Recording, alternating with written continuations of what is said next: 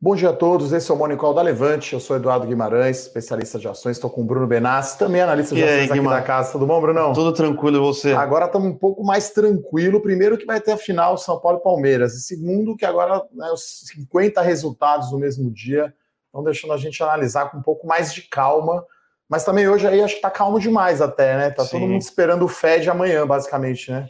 É, amanhã a divulgação de ata, da ata da reunião do final de, de- final de abril, reunião do final de abril. Mercado achando que vai ter alguma novidade, eu acho que não vai ter nada. É, o FONC a gente sempre presta atenção, né? O, o- o equivalente ao Copom lá de fora, né? O Fed, que é o Banco Central Americano, Jerome Powell sempre discursando, né? Deve ser amanhã à tarde, três, quatro da tarde. Também acho que lá a comunicação não tem cavalo de pau na política monetária, né? Acho difícil virar, né? é, é, sair de estimulativo para, sei lá, qual seria o oposto de estimulativo? Restritivo. restritivo, Restritivo. acho, né? Não vai sair do, do hawkish, né? Como o pessoal fala, pro dovish, né? É, na Acho verdade, lá difícil. tá no 100% dovish, né? É, não vai sair do Não. dovish pa- para o hawkish, né? Sem chance alguma disso acontecer. Agora, a gente fica de olho, né? A inflação americana surpreendeu semana passada, Sim. veio mais forte. Tá certo que é uma questão também de base estatística, né? Já que a gente está agora comparando com, com abril, maio, né, do ano passado, né? Que foi um período pior aí, né? Em termos de pandemia, em termos de lockdown. Então, teve muita queda. Só para lembrar, teve petróleo negativo, muita coisa. Agora, commodity voando, né? A gente está vendo minério de ferro, né, Bruno? A 195 dólares, o petróleo do tipo Brent a 70 dólares. Eu não sei de cabeça o preço da celulose de mercado, mas tá, tá para cima. Tá, tá bem pra A cima. economia saindo aí da, do lockdown, né, mundial. né, A gente teve alguns dados aí é, na Europa, né, é, no Japão, que eu acho que foi um pouco mais fraco, mas no geral o pessoal tá comendo aço, né? Sim. Siderúrgica, os, os altos fornos rodando acima, capacity, né? acima de 90% de taxa de utilização, muito forte lá na China. O pessoal até ontem perguntou aqui no Morning Call se a gente achava que a China estava estocando minério para tentar exportar a inflação para o mundo. Cara, não parece. A China está consumindo aço, está consumindo minério e está consumindo aço. Então eu acho que É, eles e- estão produzindo aço porque eles estão. Tem algumas coisas envolvendo fronteiras, que a China tem produzido bastante coisa nas fronteiras. Tem muita questão envolvendo geopolítica chinesa. Tem a questão da rota da seda.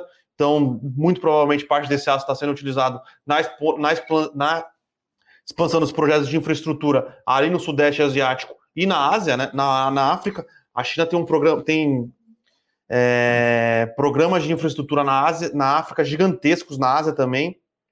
E o próprio governo chinês, é, ele constrói cidades do nada na China. Então eu acho que é isso que está acontecendo.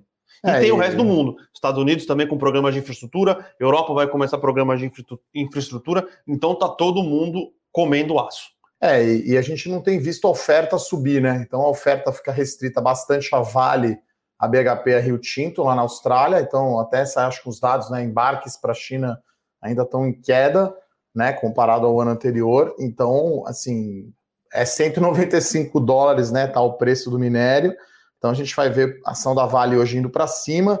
A gente está vendo hoje aqui um dia no 0 a 0, tá? Nos índices futuros, então o índice Bovespa futuro aqui 0,04%, que é praticamente no 0 a 0, 123 mil pontos. Né? A gente tem o S&P 500 também no 0 a 0, 0,05. Na- Em expectativa aí na fala do Fed amanhã, acho que não deve mudar, né? Vai ficar esse fantasma entre aspas aí da inflação alta, porque se o Fed sobe o juro, né, a gente aqui vai sofrer mercado emergente até teve, acho que no mês de maio está com entrada, né, de investidor estrangeiro na bolsa. Lembrando, né, eu estava falando com o Bruno aqui antes, ontem o volume na bolsa até foi mais, mais fraco, né, 27 bilhões de reais só negociado no- na B3. Então o mercado aí em compasso de espera. Tem a questão da CPI, né, da, da Covid. Hoje tem hoje- Ernesto Araújo, hoje, hoje vai, vai ser ter- pegado. Hoje vai ser, né? E, e tem a questão também da, da MP aí, da Eletrobras, né? A gente está aqui, ainda tem um chorinho aí de temporada de resultado, mas são empresas aí que a gente não acompanha. Provavelmente vocês vão perguntar, né? Aliás, aproveitem aí para fazer as suas perguntas. Eu e o Bruno, a gente vai responder. Então, a gente sempre aqui no Morning Call começa falando mais pelo geral, pelo macro, e depois vai para a notícia das empresas, né? Tem a disputa também XP e BTG, né? O BTG levando mais um escritório grande, né? O Aquavero indo para o BTG. E também temos Mercado Livre investindo pesado aqui no estado de São Paulo, né? Enfim, eu tenho visto aí que tem de, de vanzinha ali, o carrinho dos caras entregando, você pede, chega no mesmo dia, Sim. no dia seguinte, realmente investindo forte na logística. E tem alguns resultados aí que ficaram para trás, né? Como a Mosaico, como a Gafisa, enfim. Tem também a venda, né? Da Ultrapar vendeu a Extra Farma para Pague Menos, né? Saiu hoje de manhã. Deixa eu ver se tem até fato. Saiu a fofoca ter, hoje de é, manhã, deixa eu ver se tá tem. subindo aqui 2,4%, né? Então, olha como o M&A aí está aquecido e aí a Pague Menos agora passa a ser a segunda maior rede de drogarias do Brasil. É claro que a gente não tem uma ideia ainda muito clara ali do valuation em termos de múltiplos, né, Bruno? Mas a ação aqui da Pague Menos vai abrir em alta. A Panvel também divulgou o seu resultado. Então, acho que no macro é isso, né, Bruno? Minério de ferro bombando, commodities puxando o índice, por isso que está em 123 mil pontos. Mas o mais importante é você fazer o top-down, né? E, depois olhar qual que é a melhor companhia. Também não adianta escolher o cavalo errado, né? é, uma empresa mais cara ou que tem mais risco, né? A gente sempre fala Sim. aqui da CSN Mineração, né? Está um excelente setor, mas, poxa, a gente prefere a Vale, prefere a própria CSN mãe do que a CSN Mineração, por uma questão de múltiplos, né? Então você tem que olhar o top-down, ah, o setor tá bom, não tá, né? Porque turismo, educação, a gente continua de fora, continua não olhando, né? e depois olhar a qualidade das empresas, né, Bruno? Olhar se ela está entregando os fundamentos, né? Se ela está é, um anis momento, como a gente chama, né? Um momento bom nos seus resultados. Então não é saber se o Ibovespa é 135, 145 mil no final do ano, né? Porque você tem alguns, a maioria dos papéis de commodity aqui são entre as 10 maiores altas do ano, né? Sim, tem Vale, você vale. tem JBS, você tem CSN, Uzi Minas, tem até a Braskem, né? Tá certo que é um evento aí societário, né? No caso da Braskem. Então, enfim, mais importante é saber aonde investir do que saber exatamente para quanto vai o índice. É claro que a gente olha isso aqui, a gente até tem projeção, né? Na minha conta que eu tinha feito há um tempo atrás, é alguma coisa entre 140 e 145 mil. Se o Ibovespa negociar um desvio padrão acima da média em termos de preço-lucro, né, com o que a gente tem visto, né, o mercado revisando para cima, sim. né, Bruno, projeção de lucros, que os resultados do terceiro tri, do primeiro tri foram, melhores, sim, né, sim. do que o esperado. Então, o ano tem tudo aí para ser bom. Agora, enfim, está cada vez chegando mais perto da eleição do ano que vem, né? É, gente, na verdade, a gente tem bastante incerteza, tá? A gente acha que provavelmente é, os resultados das, resultados das companhias do primeiro tri acabou aqui a temporada de resultados. Teve um chorinho hoje, mas a maioria das companhias por todos os setores assim tiveram bons resultados. Algum, algumas companhias acabaram decepcionando, mas em linhas gerais foram bons resultados. Segundo tri provavelmente vão ser bons resultados novamente. Só que terceiro tri também provavelmente serão bons resultados, né? Vai pegar é, uma Você aceleração das né? vacinas, né? reabertura. Porém, quarto tri para frente, a base de comparação fica a base de comparação fica mais difícil e aí você já está em eleição já. Um ano antes da, na verdade, a partir de outubro ali, o, pegou, o, né? o bicho vai pegar. É. E aí tem o cenário internacional. Se existe é, como vai ser, vai existir inflação nos Estados Unidos? Não vai. O Fed vai aumentar é, os juros? Não vai. Aparentemente não. É, porém, esse ano, acho que tudo indica que não, né, Bruno? Porém, muitas coisas podem acontecer aí. Hoje saiu às 10, às 9 e meia, é, esse início de novas casas nos Estados Unidos, né? Lembrando que a madeira, muita gente falava do lumber, né? Madeira estava em cotações extremamente esticadas nos Estados Unidos, porque o setor de, de construção de casas estava bastante aquecido, já veio abaixo das estimativas. Então, nos Estados Unidos, tem coisas que vêm muito fortes, tem coisas que vêm fracas. Então. Ainda é um novo equilíbrio, né? Sim. Que... As bases de comparação são bastante complexas, muitas cadeias produtivas ainda não voltaram à normalidade. Então, é, tem muita incerteza pela frente. É, e aí o jeito de você sair dessa incerteza, né, na nossa opinião, diversificação, e como a gente falou aqui, olhar o top-down e olhar o bottom-up, como a gente fala, olhar o macro e olhar o micro. Né? Então você escolheu o bom setor, e aí dentro daquele setor escolher a empresa, né, olhando fundamento, olhando vantagem competitiva, olhando governança corporativa da empresa, enfim. Né, é, tem muita gente que gosta aí, a gente brinca dos dos papéis junk, né? Então, ação que está mais largada, né? Então, sei lá, IRB, pega tudo que caiu, tudo que não é muito acompanhado, a gente já prefere aqui olhar empresas de mais qualidade, né? Que estão com a casa mais arrumada, que não tem que, né? Enfim, virar um jogo que está tão desfavorável, Sim. né, Bruno? O índice agora virou aqui, o futuro caindo 0,11%, a Vale abriu subindo 0,5%. Uh, Pague Menos está em leilão aqui ainda, mas está indicando uma alta aqui de 2,4%.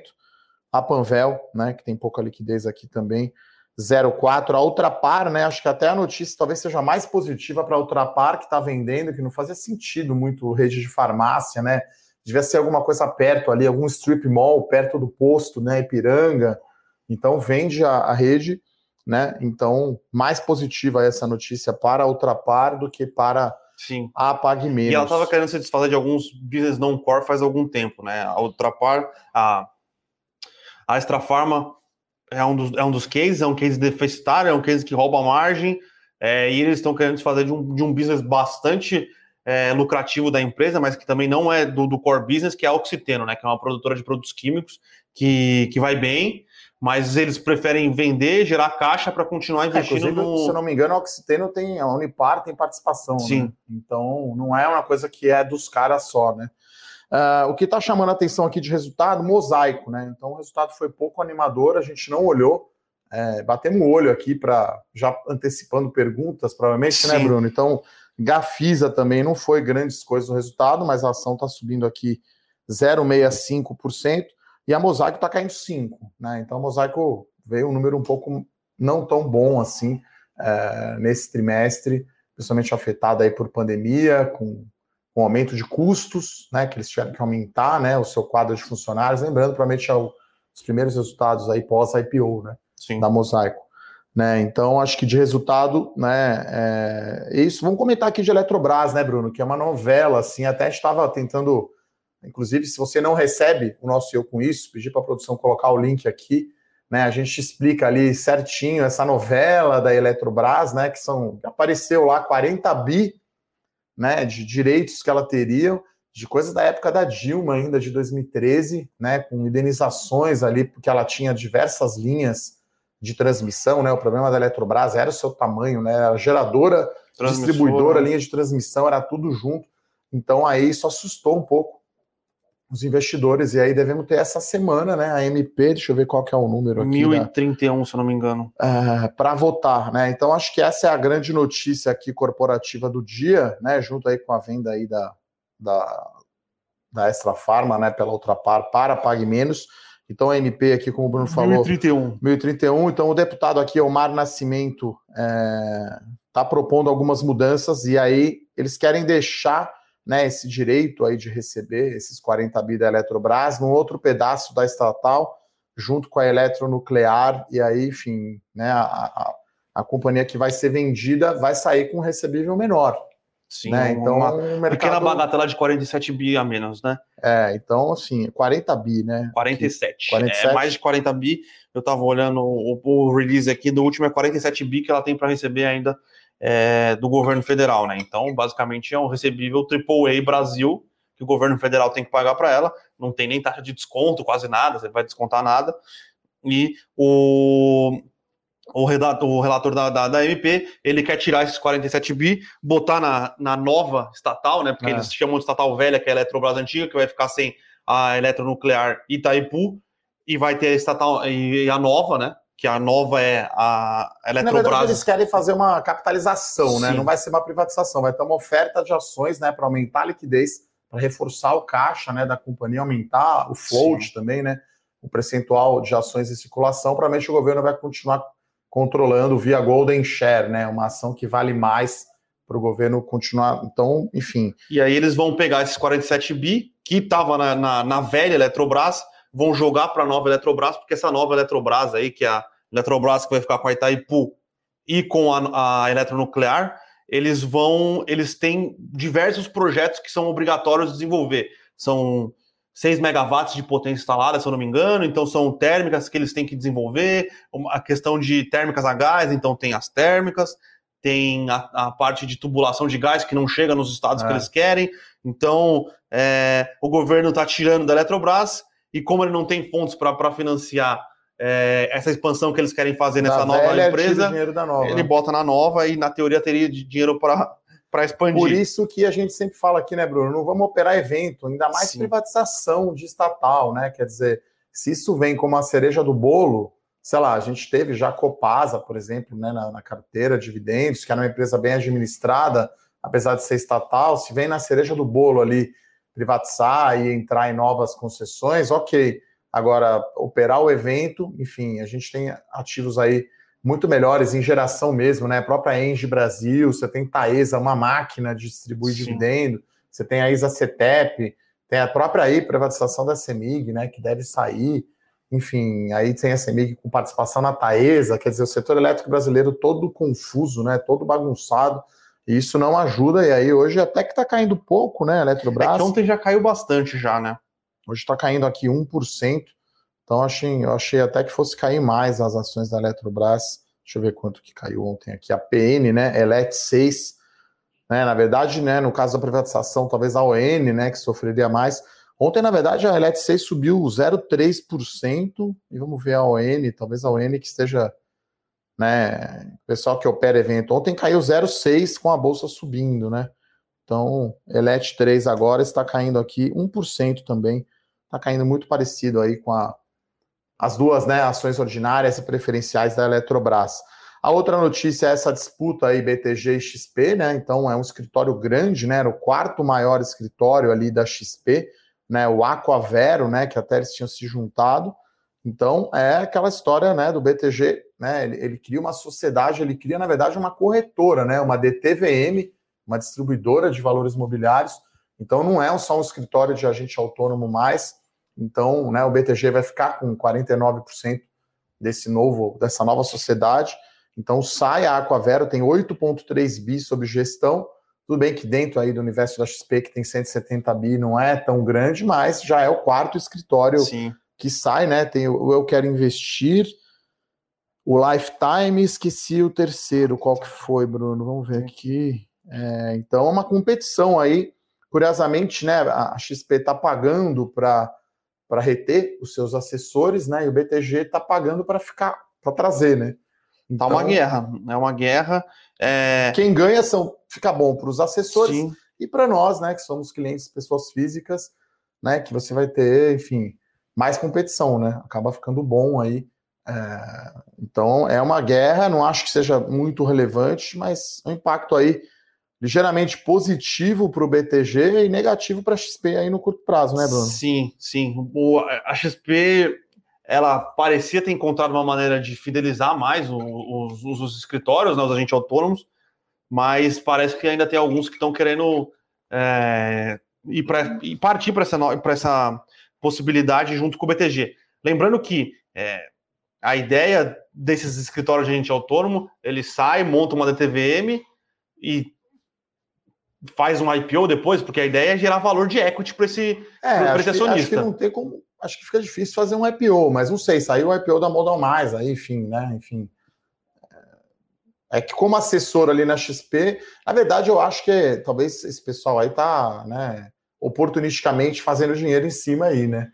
Vai negociar ali, né, com XP e BTG, quem é assessor, né? Alguns escritórios bombaram aí de tamanho, né? Surfando essa onda, eu acho, de aumento forte aí da pessoa física na bolsa, né, Bruno? Sim. Em alguns casos até o pessoal pagando luva, né, que seria um valor, né, igual você vai contratar o jogador do outro time, além de um salário mais alto, paga-se uma luva para trazer aquele jogador. Então, enfim, é mais competição, acaba sendo bom aí pro, pro, pro escritório, né, de agente autônomo. A XP está tendo que gastar mais, a gente já viu isso no resultado do primeiro tri, né, Bruno? Sim, gastou bem mais. Foi acho que 6 ou 7% da receita, né? Bônus para usar a AIS, né? Assessor autônomo de investimento. Agente autônomo. Agente autônomo? É. Enfim, então é, essa disputa aí esquentando, olha, as ações do BTG aqui estão caindo, mas está caindo 0,22, né? Tá bem um dia que mais negativo para a bolsa, né? A bolsa está caindo agora aqui 0,27, mesmo aí com a alta do petróleo e do minério, Petrobras e Vale estão realizando.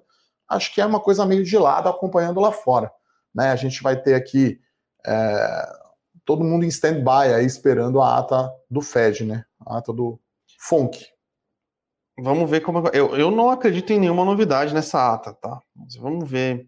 Até porque a reunião foi realizada antes do, do, dos, é, dos eventos negativos, que foi a, geração de emprego, negativos para aumento de juros, né? E dos positivos para aumento de juros, que foi é, a, a, inflação que veio bem acima do esperado. Então, vamos ver o que vai acontecer, mas eu não acredito em nenhum, é, nenhum nenhuma grande novidade aí nesse, nessa ata do FONC. E outra notícia aqui no mercado local, né? Mercado Livre anunciando aí um investimento bilionário aqui no estado de São Paulo, então 4 bilhões de reais, né? Basicamente para logística né, e tecnologia. Então, concorrência aí bastante forte aí com a Magalu, com a B2W agora se juntando com Americanas e a Via Varejo. Então, é, aí é briga de cachorro grande, são quatro grandes players com, não vou dizer bolso fundo, mas, né, enfim, preço de capital aberto, que fez oferta, né, a própria Via Varejo fez uma oferta grande ano passado, né, gastou bastante caixa nesse primeiro tri. Então, vamos ver quem que tem deep pockets aí para crescer, né? Lembrando e... que tem a Amazon também, né? É, são cinco, né? Até tem uma notícia da Amazon aqui, né? Eu que sou bastante fã de filmes, né? Então tem a Amazon interessada na MGM, né? Aquele do Leão, né? Então tem James Bond e Rock, né? Uma das franquias de filme, um clássico aí, Rock Sim. Balboa. Então, é, como diz ele na, nas frases boas do filme, né? Não importa quanto você vai apanhar da vida, e sim quanto você continua levantando para lutar mais uma vez. Então, não sei se é exatamente a frase, mas é. é parafra... Deu uma parafraseada. É, eu né? acho que assim, não, não, é, não importa a força que a vida te bate, sim, se você consegue. Continuar de pé e aguentar de porrada. Pé, aguentar porrada. Então, frase clássica aí do, do Rock Balboa. Então... Um filme que resgatou a franquia, né? O Rock 6, porque o Rock 5 tinha sido é. uma lástima. Então, Metro Goldwyn Mayer, né? É, então, o MGM vai ser um valor alto aqui, né? Segundo fontes de mercado aqui, 9 bilhões de dólares, mas para a Amazon é relativamente trocado. Eles já tinham tentado usar parte dos serviços né, da AWS, né, que é a Amazon Web Services, então né, eles têm 200 milhões mais ou menos de usuários ali no Amazon Video, né? Então é uma bela biblioteca aí, né? James Bond, que é um clássico, né? Sim. E Rock deve ter outros filmes. Então. É... É, quando você abre o Amazon Prime hoje, já tem lá, você consegue acessar Paramount mais, aí a própria MGM mais, então você pagaria dentro do, do serviço de streaming da, da, da Amazon para acessar esses, esses filmes, né? Então, é, e é uma aquisição parece interessante para a estratégia de aumentar o Prime Video, né? É, mas 9 bi a Amazon tem de caixa líquido 30 bi. É, é, é, é eu acho que é assim, é uma competição aí no caso agora de, enfim, de filmes, né? Sim. Então você tem lá na Disney, você tem Marvel e tem Star Wars, né? Então aí são as séries. Ah, o Seinfeld estava na Amazon, agora saiu. Eu sou muito fã. Aí você vai ter que ver agora onde está o filme e a série que você gosta que pode ter até essa briga aí pelo, pelos direitos, né? De, uma, de, uma, de um serviço aí de streaming, né? De ficar mudando. Acho que o How I Met Your Mother também mudou. Mudou, era da Enfim, Netflix, agora tá na Amazon. Mas é muito, é muito, assim, é um número de usuários gigantesco, né? Netflix tem mais de 200 milhões e a própria Amazon também, né? Então, é, são números gigantes, né? A Disney ainda tem 100 milhões só, 103 milhões. Então, essa notícia aqui, o nosso analista aqui de ações internacional, Fernando Martim, Lembrando, né, todos os dias a gente tem pelo menos uma notícia aí internacional no nosso Eu Com Isso, você pode se cadastrar. E hoje a gente tem uma novidade aqui, né, Brunão? Sim. Para, enfim, todo mundo que acompanha a gente aqui, a gente vai sortear hoje dois livros aqui, o meu livro aqui, Bolsa de Valores ao seu alcance, então os nossos telespectadores aí, os seguidores fiéis aqui do Morning Call. Então, mandem as suas perguntas ao final aqui do Morning Call, a gente vai falar quem foram os ganhadores, dois livros aqui do Bolsa de Valores ao seu alcance. Vamos lá, Bruno, para as perguntas? Sim, vamos. Ah, antes de ir para as perguntas, o Bruno está olhando aqui, né? Agora a Levante tem uma analista de criptomoedas, né? Então, enfim, como eu não entendo nada de criptomoedas, uhum. nem o Bruno Benassi, não é a nossa praia, né? Estou com o Charlie Munger e Rei Dalio, mas a Fernanda Guardian né, eu fiz um vídeo com ela no meu canal do YouTube. O vídeo foi para o ar domingo, então são três uh, fatos, né? básicos sobre o Bitcoin, né? Então, o Bitcoin pode ser, de certa forma, comparado a ouro por ter uma escassez relativa. Então, são coisas interessantes. Então, a Fernanda é especialista em criptomoeda. Então, a Levante tem agora né, uma analista de criptos, é, e a gente né, tem um vídeo, como eu vi o Bruno falando ontem no Morning Call, no canal da Levante tem um vídeo com a Fernanda Guardi, no meu canal, no canal do Rafael Bevilacqua também, a gente apresentando aí a Fernanda, né, a nossa nova analista aí de criptomoedas, né, enfim, muita pergunta, muita demanda, né, Bruno, sobre isso. Sim. Então, muita liquidez. Aprendemos um pouco, né, porque, como você disse, é. não sabia nada. Então, enfim, a Levante até preparou um e-book, né, os 10 fatos aí sobre o Bitcoin, enfim. Então, vale a pena conferir lá. Pedir para a produção colocar o link aqui do vídeo do meu canal do YouTube. Tem as perguntas aí, Bruno? Vamos lá? Vamos Tem lá, sempre então. as figurinhas carimbadas Sim, sempre aqui, né? A primeira aqui do, Ma... do Matheus, do Matheus Cune. É, como, você, é, como vem a Cirela no longo prazo, mesmo já sendo uma empresa consolidada gigantesca? Como enxergam o ciclo atual da construção e perspectivas futuras com o juros subindo? É, acho que assim, o setor de construção civil com a Selic 5,5, 6,5 não é tão bom, né? Porque você vai ter um aumento no custo do crédito imobiliário, isso é um fato. Aí, se sobe o custo do crédito imobiliário, você tem menos gente né, elegível para comprar imóvel. Né? A gente tem também esse ano, na minha opinião, um risco aí de um, de um oversupply, né, de um excesso de oferta, muita empresa, né, até que não está com a casa tão arrumada, né, porque a Cirela, Zetec, Trisul, as empresas têm né, dívida muito baixa, né, eles estão muito na frente né, dessas empresas que fizeram oferta, que estão vendendo estoque agora. Né? Eu sempre falo que a Premier League ali, né, Zetec, Cirela, que são do índice junto com o Trisul. Então, e a Cirela agora, né, acho que nesse primeiro tri ficou bem claro, né, passa agora na linha de equivalência patrimonial o resultado da Curi, da Plano e da Lavi. Deu 45 milhões de reais. Né, então deu quase aí um quarto, mais ou menos, do resultado do TRI. Então, a gente está falando aí de Cirela, né? Talvez o mercado agora comece a olhar preço-lucro. Então, assim, vai estar tá negociando oito, nove vezes lucro, pagando um dividendo de pelo menos 50% do lucro. Então, é, até o Bruno me perguntou ontem, né? O yield da Cirela esse ano, 4,2%, 4,3%, 12 meses, 10%. Então, a Cirela eu vejo como a melhor né, é, posição aí é, no setor de real estate né, tem mais ou menos aí um terço da companhia com exposição no segmento de baixa renda, dois terços média e alta, baixíssimo endividamento, forte geração de caixa, então ela não vai lançar por lançar. Né? As outras empresas têm, eu acho, uma necessidade maior de lançar, até olhando aqui o resultado da Gafisa, né, que, que, que não teve lançamento no primeiro TRI, então aí foi fraco né, o resultado. Né?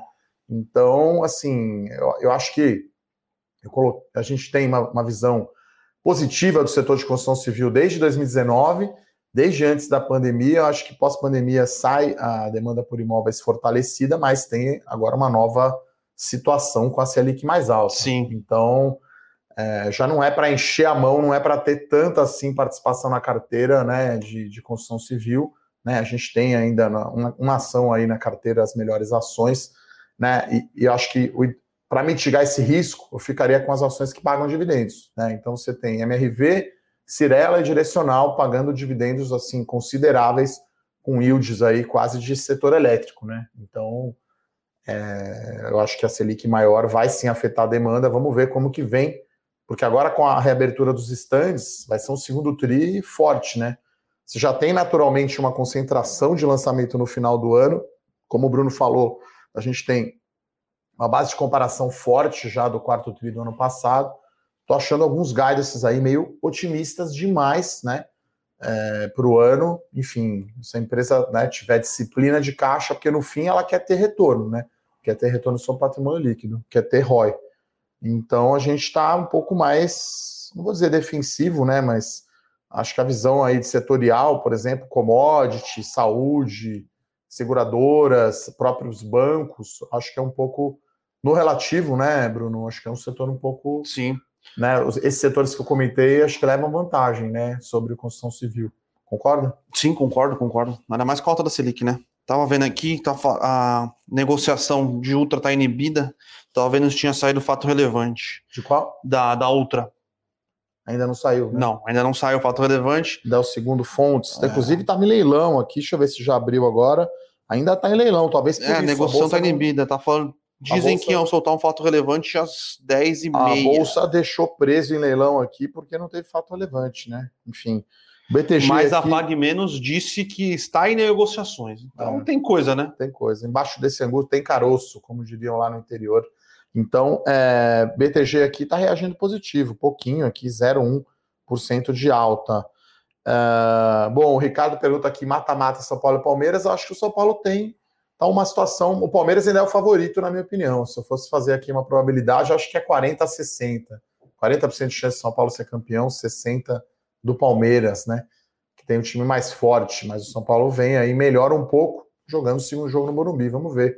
Clássico é clássico e vice-versa. Fiz uma aposta aqui já de bar aqui com o Bruno. A gente fala que é aposta bico molhado. Então, quem hum. perder vai pagar cerveja, mas a gente vai aproveitar aí um happy hour seguindo todos os protocolos de né, distanciamento e sem aglomerações, né, Bruno? Sim, exatamente. Um happy hour regado a é. cerveja artesanal em casa chama esse happy hour. Também. É... Pessoal aqui perguntando bastante, Santos Brasil, Edu, se ainda tem boas perspectivas. É, o Márcio Duarte, né? É, olha, Santos Brasil já andou bem, né? Tá quase oito reais, né? Se você colocou aí o papel na carteira uns quatro, né? Você tá com 100% de ganho. Então, é, o principal catalisador aí da ação do ano já foi, né? Que é a negociação do contrato da Maersk. Eles ganharam também o leilão lá de, né, dos portos de granel líquido mas acho que ainda tem espaço para ir mais, né? Então, a Santos Brasil é uma recomendação aberta aqui da carteira Small Caps, ainda tenho 15% né, da, da carteira na Santos Brasil, nosso tech preço comprar, se não me engano, 8,50, então tá chegando perto aí do nosso até que preço comprar, o upside já é um pouco menor, né, do que era a reais, obviamente, mas acho que é uma ação que tem potencial aí para andar né, independente muito do Ibovespa, né? É claro que se houver uma tragédia, né, no mercado, Deus me livre, bater na madeira aqui, né, se o mercado azedar muito, aí as small caps sofrem, mas em não tendo novidade, é uma ação que pode voar aí, independente de, de Ibovespa, né? É, lembrando que ela renegociou bem para cima o, o, contrato com a Maersk, então quer dizer que muito provavelmente ela vai conseguir ter mais poder de barganha ainda para renegociar com os demais players, né? É, acho que esse é um, um dos ventos a favor aí no resultado da companhia esse ano, né? Então ela deu um guidance né, de EBITDA que vai crescer 100% o EBITDA 2021 sobre 20, e aí tem os outros armadores que ela vai negociar, né? Então ainda tem coisa positiva, lembrando que o primeiro TRI foi um resultado bom, né, da Santos Brasil, mas ela ainda não tem, é, não teve o efeito da Maersk, tá? Inclusive hoje aí para quem é assinante aí da série Small Caps, né? Eu e a Nelly fizemos aí um bom resumo aí dos resultados, né? Com quanto era esperado de receita, EBITDA e lucro, quanto veio, qual foi a reação, né, no preço das ações. Então, está com 11 papéis agora aqui na carteira Small Caps. Fizemos aí um apanhado geral, né, da temporada de resultados do primeiro tri. Então, essa semana provavelmente a tônica aí de resultados vai ser resumo dos resultados e atualizar, né, alguns Sim. até que preço comprar, né, porque ou o resultado veio melhor ou porque as ações subiram muito, geralmente acontece as duas coisas juntas, né? Acho que o principal motor de alta aí de um preço de ação geralmente é a revisão de lucro para cima, né, Bruno? Sim, exatamente. Se não é evento, né, societário, que por definição é muito difícil de prever, então é, essa é a questão. A Luciana que pergunta a cotação de Via Varejo ainda pode andar até o final do ano? acredito que sim. Acho que tem um desconto grande para a Magalu. Né? A companhia acho que já fez agora o seu turnaround operacional.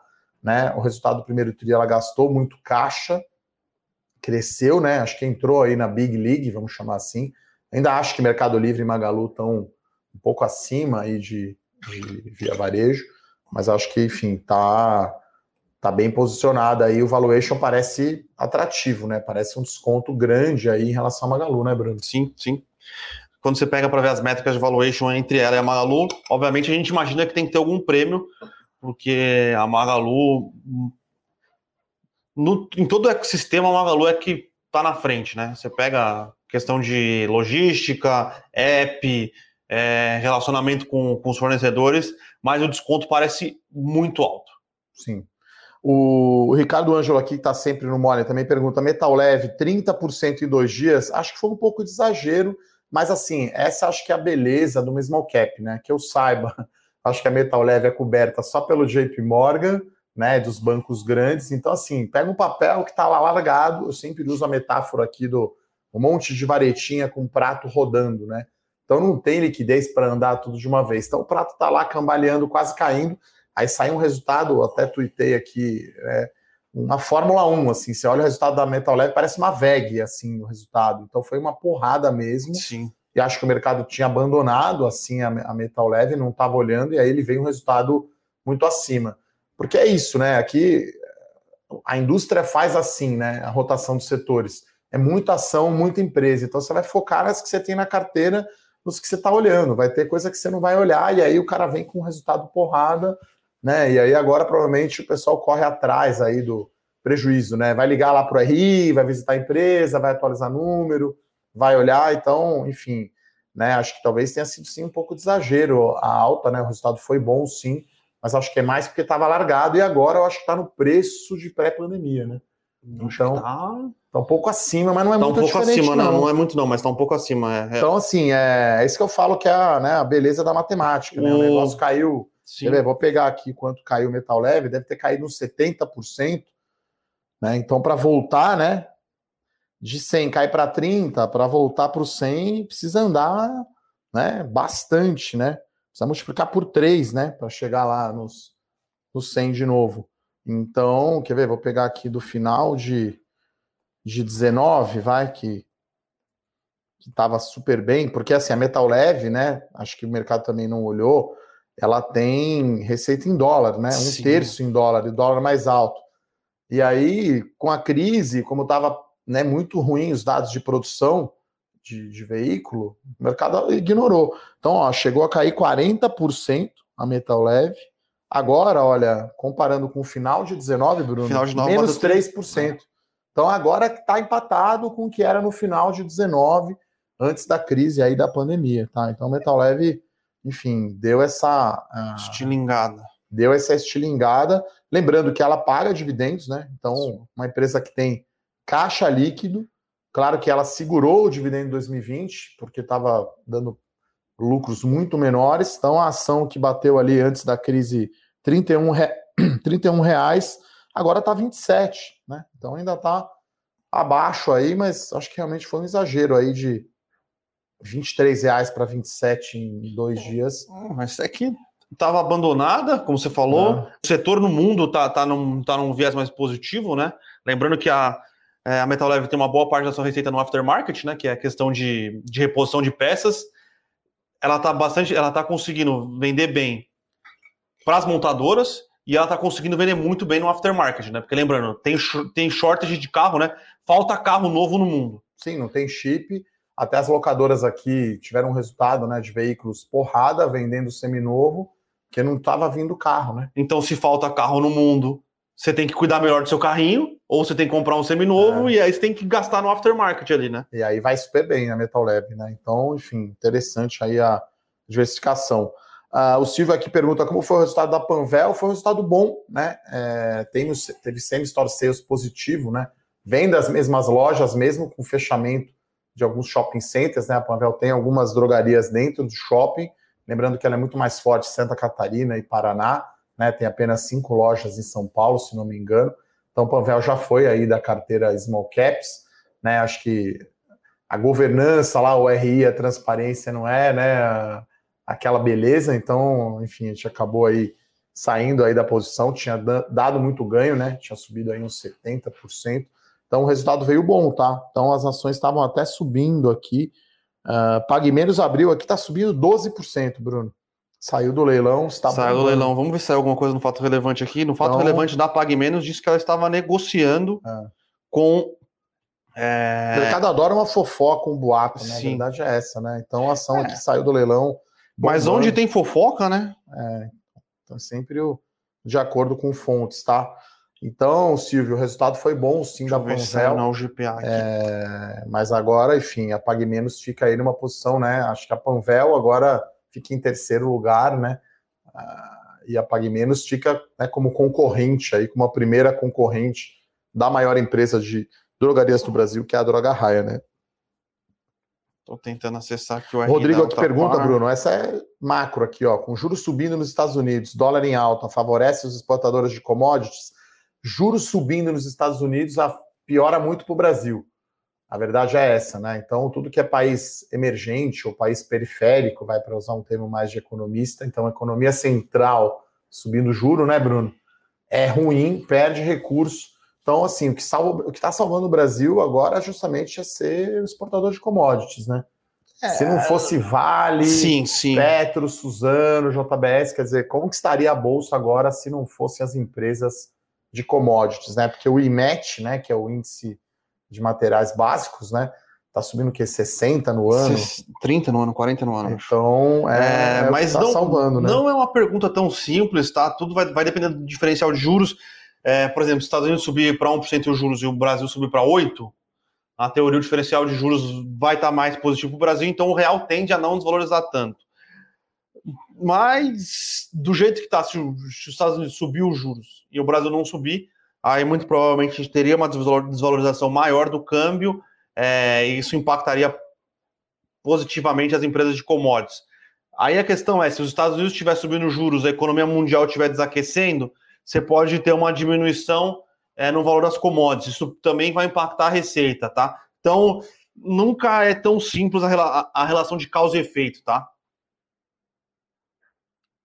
Bom, pessoal, continue aqui mandando as suas perguntas. Lembrando que eu falei aqui, nós vamos fazer sorteio aqui de dois livros, Bolsa de Valores ao seu alcance. O pessoal está lá processando aqui o sorteio de quem está participando agora ao vivo aqui. Uh... O pessoal lembrou bem aqui, o outro escritório é o Arton Advisors, da... que B... o BTG Sim. levou da XP. Obrigado aqui pelo comentário. Uh, Severiano Farias fala aqui para a gente falar um pouco de Caixa Seguridade, então, só lembrar, a gente recomendou ficar de fora do IPO. A gente está fora de qualquer estatal, de ação de empresa estatal. Então, nem BB Seguridade, nem Caixa Seguridade. Talvez tivesse escolher entre umas duas, entre as duas no mata-mata, preferiria BB Seguridade, pelo menos tem um dividendo. A Caixa tem um ano ainda esquisito, porque está mudando o jeito de cobrar ali, né? O jeito dela vender o principal seguro dela, que é o habitacional, né? Só para lembrar, BB Seguridade muito forte no seguro rural e a Caixa muito forte no habitacional. Lembrando que a Caixa tem aí 70% desse mercado, né, Bruno? Sim. Bom, o Arcos aqui também pergunta de OSP. Chegou a dar uma olhada, Bruno? Eu bati no olho, olho no resultado da OSP, foi um bom resultado, tá? Novamente, empresa que atua na, no, no, é, no ramo de, de automóveis, né? Ela fornece rodas, na maioria, maior parte da receita dela é rodas. É, foi bom, mas a empresa ainda está num processo difícil de reestruturação operacional. Ela fechou algumas plantas nos Estados Unidos, alguma coisa na Europa, e ela tem uma alavancagem bizarra. Bizarra. É... Ela teve. É seis vezes, né? Ela diminuiu um pouquinho, era seis e meio, ela diminuiu ah. para cinco e alguma coisa, 5,7, se não me engano. E ela tem waivers dos seus credores, né? Nada mais é que ela tem, ela tem um perdão parcial dos credores das dívidas dela é, em relação a, a, aos covenants, né? Que nada mais é que o covenant da dívida dela é que a dívida líquida, a dívida, EBITDA, dívida líquida sobre a EBITDA dela, se eu não me engano, não podia passar de 4 ou 3,5. Então, é, os investidores das dívidas deram um perdão por um tempo é, para a IOSP, é, mas se ela não conseguir voltar pro, pro, pro, pro é, num prazo estabelecido a uma dívida líquida que é a dívida líquida dos covenants, as dívidas devem, as dívidas vencem, né? E aí é um problema. Então, a empresa melhorou os seus resultados, tem apresentado sim um, uma melhora é, operacional. A questão de reestruturação do Parque Fabril dela está fazendo é, diferença, mas ela ainda tem um problema de alavancagem de curto prazo aí bastante relevante que ela precisa resolver, tá? É, esse covenant tá, é um termo em inglês, mas é a cláusula, né? Que, é, que as dívidas, achar, né? Então é um termo aí muito usado, né? Executivos aí de finanças das empresas, analistas, né? Então a cláusula que mede relação dívida líquida e EBITDA, covenant tá lá, você não pode passar de três, quatro vezes, enfim, cada empresa tem a sua cláusula. Então, enfim, eu não gosto de empresa endividada. Então a gente fala que ó, vai escolher aqui as empresas, né? Ali é meio que um número mágico, assim, acima de três, opa, é muita dívida, na minha opinião. Por que isso, né? Dívida alta, você vai pagar juro, vai diminuir o seu lucro, vai diminuir o seu retorno. Então, a não ser que seja né, um setor excelente, né, Bruno? Uma Vale, setor que tenha margens muito altas, empresa endividada acaba tendo um retorno um pouco menor, né, Bruno? Sim. Uh, um outro, o pessoal sempre pergunta aqui é, se a gente vai abrir recomendação. Iremos fazer em breve, provavelmente semana que vem, escolher uma ação aí da carteira, as melhores ações, mas a gente foca muito, pessoal, para vocês pensarem numa carteira, tá? É, nunca pense só numa ação, quer dizer, a gente tem aqui recomendações abertas de VEG, que o Alexandre Santos pergunta aqui, a gente continua gostando, tá? Da carteira de Growth Stocks, do Pedro Bresser. Na minha carteira Small Caps, eu tenho aberto sim, que é Santos Brasil, né? A gente tem Itaúsa no dividendos. Então, a gente tinha Petrobras no Melhores Ações que saiu, a gente está estudando abrir uma, mas tem que pensar na carteira. Porque o importante é diversificar. Né? É, em teoria de finanças, isso chama o efeito barbel, como se fosse aqui um, um altera aqui de academia. Então, sei lá, vou pegar um exemplo bem extremo aqui, uma Magalu versus Suzano, né? Então, você tem dólar lá em cima, é excelente para Suzano, né? Se, se der ruim aí o exterior, como o pessoal perguntou, e o dólar explodir, pode ser excelente para Suzano, péssimo para o mercado interno aqui. Ao passo que, né, se não acontecer nada disso, o mercado interno aqui pode voar. Então você tem né, a correlação negativa nesse caso entre Suzano e Magalu, ou Pão de Açúcar, né? Enfim, pega uma ação mais mercado interno versus uma quase que puramente exportadora, que é o caso da Suzano.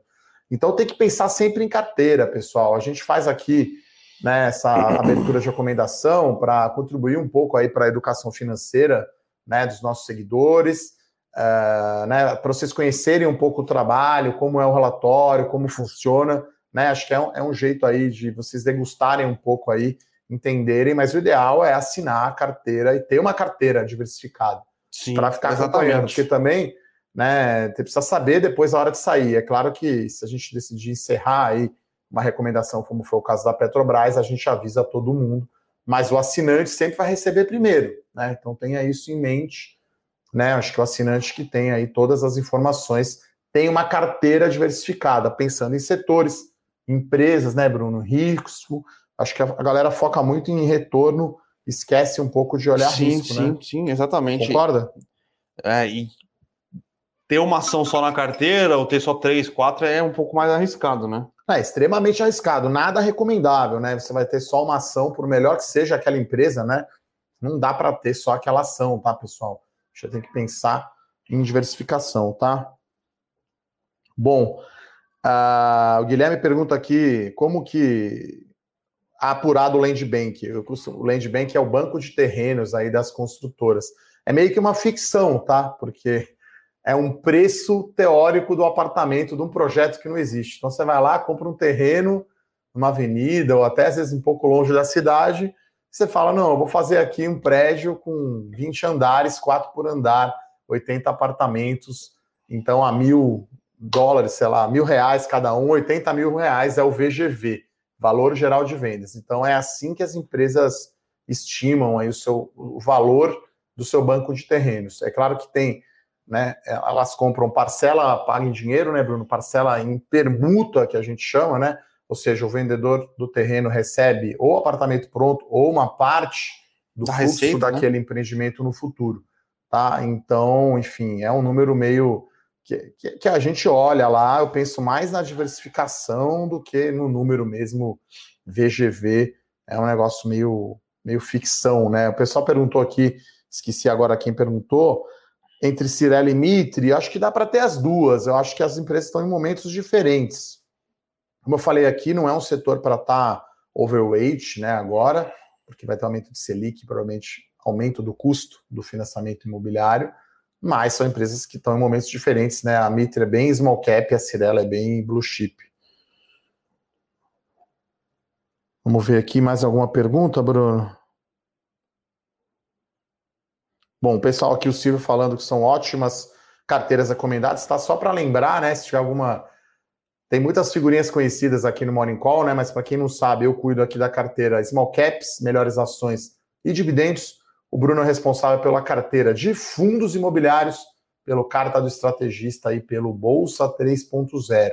Pedro Bresser tem né, a carteira Ações de Crescimento, Growth Stocks, e o Fernando Martim, Ações Globais, né? Ações Sim. internacionais. E o Rafa, o Carta do Estrategista e o Bolsa 3.0. É, de mencionar, né? É o time, né? O Rafael, o Bruno e o Rodrigo Yamamoto, né? Que cuidam do Bolsa, do Carta e. Esqueci algum? Bolsa Carta. Bolsa Carta. Bolsa Carta. É, e tem o Total, Return também, enfim, que aí é a equipe levante, né? Compondo aqui também, claro, né? A Nelly me ajuda, enfim. A gente é um time aqui de analistas, né? Tem o Rodrigo Yamamoto, o Rodrigo Carneiro, a Nelly Konag, para ajudar aqui a, a, montar essas carteiras. Né, Tem uma Bruno? pergunta interessante aqui do Rodrigo. Ó, devo comparar minha carteira total, ações, renda fixa, cripto, fundos imobiliários, ETF, estoques, com qual indicador? Carteira de ações? Não, o global dele. Ó, o global, eu diria, para você é, pensar no retorno absoluto, esquece o CDI e aí compara com a inflação. Então, a, quando você pensa numa carteira, né, num portfólio de investimentos, eu pensaria quanto você quer ganhar acima da inflação, né? Então, o Tesouro Direto hoje paga a inflação mais 4, por exemplo. Né? Então, acho que a sua carteira você quer ter um rendimento real acima da inflação.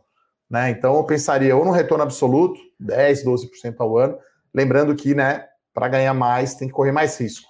Então, também não dá para olhar só esse retorno, porque é isso, para ganhar inflação mais 10, por exemplo, tem que ter muito mais risco, tem que Sim. ter muito mais ação. E aí você vai ter mais volatilidade na carteira. Então, eu faria um, uma conta absoluta desse retorno, tira que é a inflação, geralmente IPCA, né? É, porque agora o IGPM vai estar distorcido por conta de câmbio, né? Então, difícil bater o IGPM, aí está com 30% não, no ano. E aí eu pensaria, em termos teóricos aí, né, para você fazer a sua carteira, um rendimento real acima da inflação. É, tá. e aí vai depender muito do seu perfil de risco, né? É. Quanto menor seu perfil Inclusive, de risco. acho que, curiosamente, acho que eu tenho essa coluna aqui no livro, né? Então, acho que já temos aí, Bruno, sorteados aí para, para o livro. Eu estou vendo aqui. Sim. Vamos ver aqui.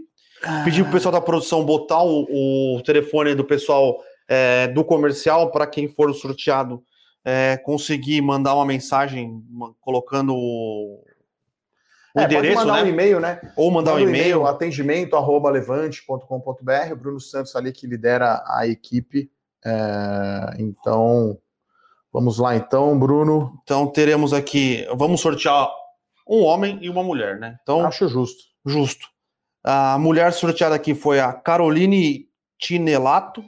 Não sei se é assim seu sobrenome, qualquer coisa você me desculpe. E o homem, Eduardo. Arcos Alves. Então, é, vocês podem aqui, então, por gentileza, mandar é, o e-mail para atendimento@levante.com.br, né, para a gente poder mandar para vocês, né, o endereço para a gente mandar o livro. Então, vou dar um autógrafo especial aí para Caroline. Caroline, é isso? Caroline Tinelato. Caroline e o Arcos Alves. Então, enfim, decidimos hoje aqui fazer esse sorteio aqui dos livros, tá? Então, é, tem mais alguma pergunta aí? A gente já está aqui quase uma hora aqui do hoje, nosso Morning Call. Mas hoje foi bom, teve muita pergunta. É, então a gente gosta aqui de responder as perguntas aqui de, de todo mundo. Tem uma pergunta aqui, quer ver, de, sobre Localiza e, e Unidas, né, do Wagner José.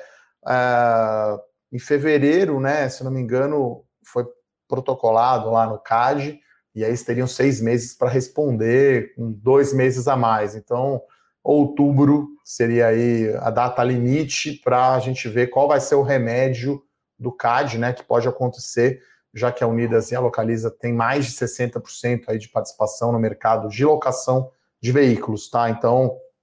É, é lembrando que o remédio é, são, são alternativas que o CAD pode é, propor, né? Ou obriga, na verdade, ele não propõe, né? Ele obriga é, as empresas que estão fazendo a fusão é, para aprovar a fusão. Então, sei lá, ele pode falar para a Unidas é, vender tudo que ela tem de rent-a-car, é, que é a parte de locação de veículos ali.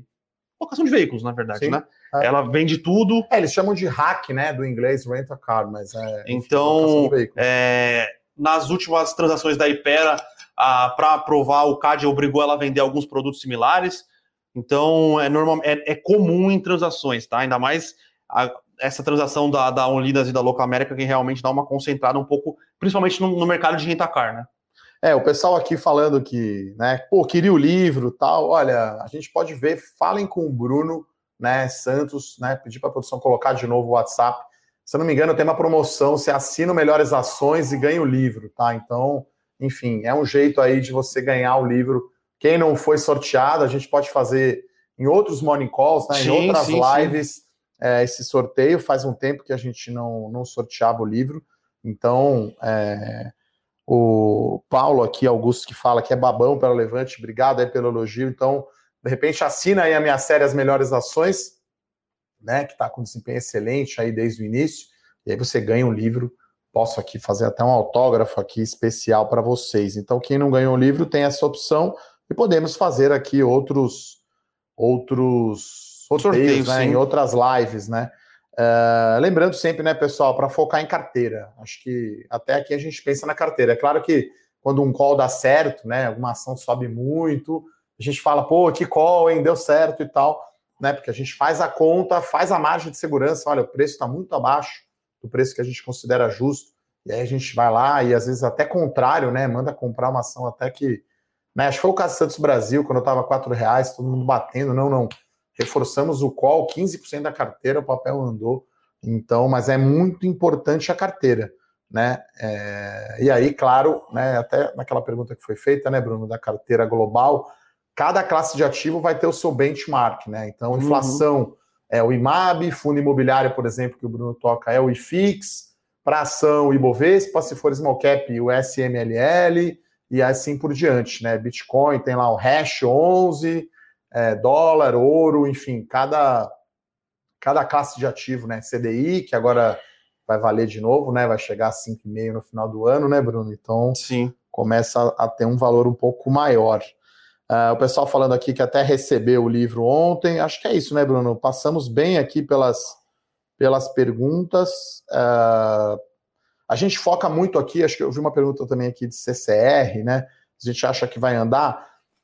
O Renato aqui pergunta assim: o mercado é um pêndulo, tá? Então, assim, aqui está o valor justo de uma companhia, aí aqui tem a euforia e o pânico, né? Então, acho que é sempre assim, né? Quando sai má notícia, o pessoal acha que é o fim do mundo, a ação fica de graça, e aí quando está indo tudo bem, o pessoal acha que né, vai ser, ser assim para sempre, e aí tem um pouco de euforia demais, né? Sim. Então a gente não tem como saber, né? Aconteceu já de pôr na carteira, levar um ano para a ação andar e depois ou andar rápido, né? Teve, teve, recomendações aqui na carteira Small Caps que em três meses o papel voou. Teve uma alta aqui de um papel que a gente pôs em fevereiro, 40%. Tá? A gente, como o resultado veio forte, a gente atualizou até que preço comprar, né? A gente revisou o lucro para cima de 2021. Né? Então ela fechou o desconto aí para a sua principal concorrente. O resultado foi melhor, inclusive, que a grande concorrente. Então, quem é assinante aqui da série Small Cap viu hoje, por exemplo, uma revisão. Né? Então a gente faz isso, incorpora resultado e pensa sempre para frente. Se a gente achar que o preço justo da companhia é mais alto, né, Bruno? A gente eleva sim, sim. o até que preço comprar. Lembrando que o até que preço comprar é para você ter ganho. Então, o ideal é que você nunca compre acima desse valor, né, Bruno? Sim, exatamente. Então, às vezes, assim, muito difícil saber quando vai subir, né? O pessoal comentou aqui, Metal Leve subiu 30% em dois dias, meio maluco, né? Quer dizer, não, não é normal acontecer isso, né? Mas para uma small cap você tem variações mais exageradas, né? É difícil uma blue chip ter uma variação assim, né, Bruno? Sim, exatamente. Small cap é, é bom por isso, né? Eu gosto bastante de small cap justamente por esse essa componente, tá? Uh, o pessoal pergunta muito aqui sobre Taesa e Isa-CETEP, eu já falei várias vezes, estou preferindo a, a CETEP, tá? Até porque se trocar o controlador, talvez a Taesa não pague tanto dividendo é. assim, né? Ela vai ter que reduzir o seu endividamento. Daí... Não vai ser o mesmo controlador, né? Pode ser, pode acontecer. Tem, uma, tem a é. possibilidade do da Isa. A Isa já é acionista da Taesa, já, né? É, então, enfim. Vamos ver quem que vai comprar a participação da CEMIG na Taesa, lembrando, como o Bruno disse, a Isa CETEP tem participação na própria Taesa, tá? Então, enfim, o pessoal gosta aqui desses mata-mata. O Paulo tá falando aqui que é o autógrafo do Bruno também, beleza, ele bota ali uma dedicatória ali, um beleza. PS. Podemos fazer isso sim. Sim, com certeza. E é isso, pessoal. Quem não foi sorteado, então, a minha sugestão é, pô, fala com o Bruno aqui. A gente mandou o WhatsApp aqui do atendimento, né? A gente pode aqui, uh, enfim, o Bruno sempre tenta e consegue, na minha opinião, né? Ver qual é a necessidade do cliente, o que, que ele precisa, né? De repente já assina um produto, assina o carta, assina o dividendos. Ah, tem o tríplice da bolsa, tem melhores ações. Podemos ver aqui um, um combo, né? Você assinando um produto, podemos criar aí uma promoção especial aí do livro Bolsa de Valores ao seu alcance. Uh, alguma pergunta saideira aí? Acho que uma hora de morning call. Acho que hoje a gente. O José Diogo aqui está perguntando de uma, de uma criptomoeda. José, cara, Acho que você não pegou o começo do Morning Call, mas eu e o Edu, a gente conhece muito pouco de criptomoeda. Fernanda está aqui na equipe agora para que ela sabe de criptomoeda, a gente não sabe, então eu não consigo te responder, tá? O Silvio aqui, para finalizar, né? Ele pergunta uma carteira: 50% em ações, 30% em fundo imobiliário, 10% no exterior e 10% em caixa. Faltou inflação, tá? Eu acho que você tem que ter alguma coisa em inflação. Sim. É um perfil aqui bem agressivo, né? é, você tem 80% renda variável, esse exterior, se for ação, então, americana, eu teria talvez um pouco mais de, de, de exterior e teria inflação. Sim. Então, diminuiria um pouco ali ações, né? Porque você não vai querer ficar só exposto a Brasil. Tem tanto ETF agora, né, Bruno? Tem o TEC 11, a CWI 11, China 11. Europa, enfim. tem o da Europa lá, que é, é EURP 11. Então, é importante equilibrar a sua carteira, né? Como eu disse aqui, é, carteira local, eu acho que o benchmark seria um retorno absoluto. Aliás, tem muitos fundos de ação, né, Bruno? Que, Sim. Que usam retorno absoluto e retorno acima da inflação, né? Acho que é importante. Bom, o pessoal fala que exterior 30%, acho que talvez seja um pouco demais, né, Bruno? Ter uma carteira aí com ativo. Se você equilibrar, né? É, porque tem muito fundo bom agora, multimercado, né? Tem fundo da Pinco, Sim. fundo do Rei Dálio, abriu um fundo da Dynamo agora, enfim. Né? Até teve agora a estreia aqui, até inclusive da. Acho que tem que ter um espaço também para investir, investimentos alternativos, né? O G2D, Go to Digital, né? Uma empresa aí de private equity, né? Um BDR, né? O G2D I33 é o BDR, estreou ontem. Sim. É, então você tem aí private equity, né, empresas ainda que não estão na bolsa focados em digital, né, startups. Então acho que tem que ter aí uma participação de investimento alternativo, né? Importante é saber o tamanho da posição. O principal erro é fazer a posição muito grande, né, Bruno? Sim, exatamente. Não é, não é assim, também não vai dividir demais, né? Picar demais, né? Colocar pedaços muito pequenos que aí também não fazem diferença mas acho que tem alguns ativos, né? Criptomoeda, ouro, dólar, enfim, acho que tem que ter posição pequena, né? Ações com visão mais de longo prazo, fundo imobiliário, eu gosto bastante, né? Acho que é bem recomendável. Pessoal, só lembrando que hoje tem live tirar dúvidas sobre investimentos internacionais. Então, hoje às oito, o pessoal da produção colocou o link aqui, ó. Fernando Martim. Fernando Martim com o pessoal do VBSO. É isso, né? VBSO. É. É isso. Enfim, então teremos aí Uh, enfim, estamos fazendo quase que semanalmente, né, Bruno? Semana passada você fez o do Bolsa, se não me engano, na sexta-feira. Uh, a gente vai marcar o Small Caps para a semana que vem, tá? Então vai ficar para terça-feira da semana que vem aí a live de Small Caps. A gente vai, né, pelo menos uma vez por mês aí esse bate-papo direto aí com os assinantes, uma hora ou até um pouquinho mais, pessoal perguntando sobre carteira, sobre ações, falando de cada produto. Então, cada produto a gente tem o canal do Telegram a gente não falou aqui também que é legal você se inscrever e a live para tirar dúvidas com os assinantes. Acho que é isso, né, Bruno? Uma hora e é dez é aqui, já deu quase uma prorrogação aqui. Então é isso, agradecer as perguntas de todos, agradecer a presença aqui mais uma vez, Bruno Benassi no Morning Call. Beleza, muito obrigado, hein, Guima, pela sua presença aqui. Então, e apostinha, apostinha feita aqui postinha no São Paulo feita. Palmeiras. Quem é campeão, não é do jogo e tal. Enfim, sim, quem sim. sai campeão como eu falei aqui, acho que é 40 a 60 a probabilidade. Vamos ver. Primeiro jogo, quinta. E outro jogo, domingo. domingo. E hoje tem Libertadores, né? São Paulo e Racing, Palmeiras e Defensa e Justiça. Isso. Então, vamos ver. Poupando aí, os caras pondo o time misto. Pro choque rei, como diria a Valone. Hein? Saudades da Valone. Então é isso, pessoal. Muito obrigado, então. Excelente dia. Um abraço. Até a próxima. Tchau, Valeu, tchau, tchau. tchau. Para saber mais sobre a Levante, siga o nosso perfil no Instagram, levante.investimentos. Se inscreva no nosso canal do YouTube, Levante Investimentos. E para acompanhar as notícias do dia a dia e mais sobre a Levante, acesse nosso site levante.com.br.